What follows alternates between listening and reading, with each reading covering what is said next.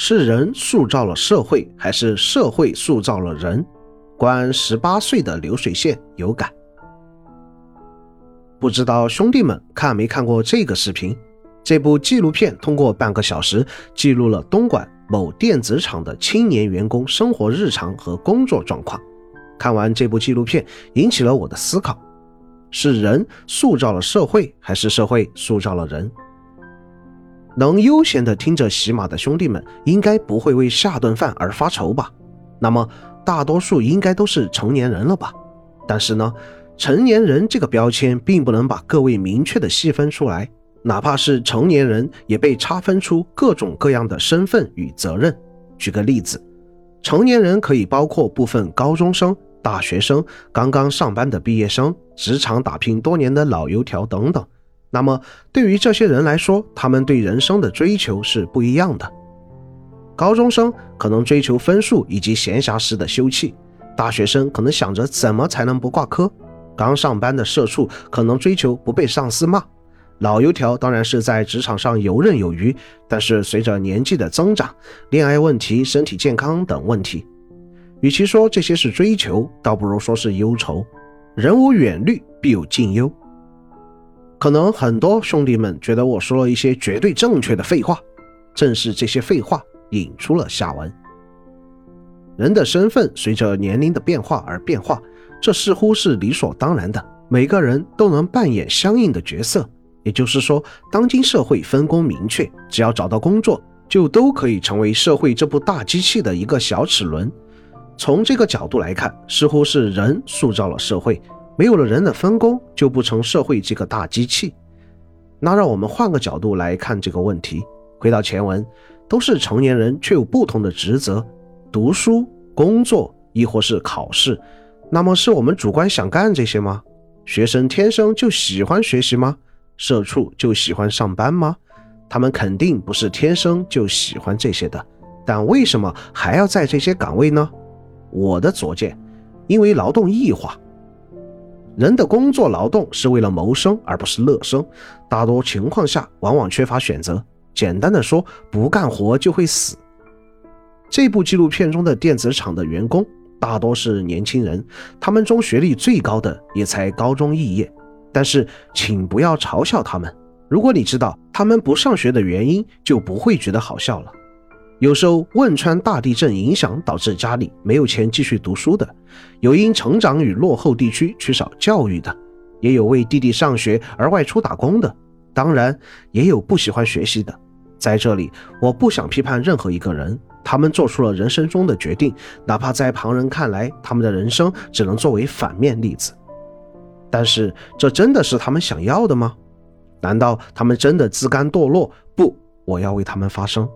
他们并不是一出生就是混子，在家庭教育与社会影响下，他们一步步地走上了这条在旁人眼里不光彩的道路。他们不仅缺少选择权，还缺少话语权。普罗大众往往在意专家的一言一行，唯有专家运筹帷幄，起决定性作用。但请记住，哪怕是最好的方案和计划，也是需要广大基层工作者实施的。有趣的是。基层的一言一行，往往是最缺乏影响力和传播力的。可是，追捧专家的我们，也是社会中的一颗颗小齿轮。如果出于同情心的话，我们应该为自己的劳动群众发声，而不是口诛笔伐。但在当今社会下，人被分为三六九等，似乎电子厂打工比不上办公室白领。可是。二者的本质是相同的，都是出卖自身时间和精力来换取一般等价物，这也就造成了观看这部影片纪录片时，把自己扒到一个绝对高度，并从这个高度来俯视视频中的人，这也就导致观后感多为他们是不好好学习才这样的，或为他们这样的工作和生活感慨。